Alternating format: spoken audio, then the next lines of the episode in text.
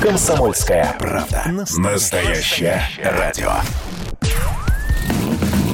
Под капотом. Лайфхаки от компании «Супротек». С вами Кирилл Манжула. Здравия желаю. Давно прошли времена так называемых двигателей-миллионников. Как это ни парадоксально, но с развитием технологий современные автомобили стали значительно уступать в ресурсе своим предшественникам.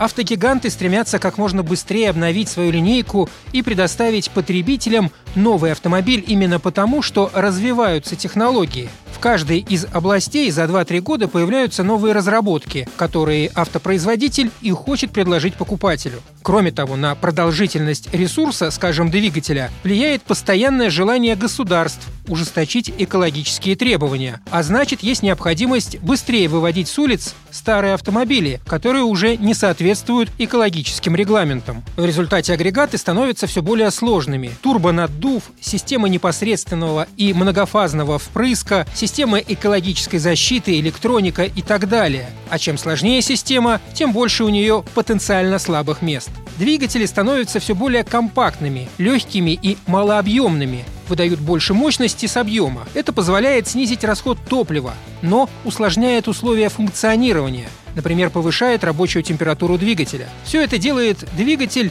крайне чувствительным к режимам работы, качеству топлива, качеству масла. И известно, что у целого ряда производителей двигателей возникали проблемы, особенно с первыми модификациями моторов, которые приводили к тому, что они с трудом доживали до 100 тысяч километров пробега. При таком положении вещей специалисты советуют автовладельцам, во-первых, вовремя узнать об особенностях тех или иных моделей моторов и свойственных им проблемам. Если заранее знать об этом, можно планировать какие-то меры. Во-вторых, получить консультацию у специалиста, сделать диагностику двигателя, особенно если речь идет о приобретении подержанной машины. Если знать, в каком состоянии находится агрегат, можно провести профилактический мелкий ремонт, настройку или замену каких-то деталей до того, как они приведут к капиталке.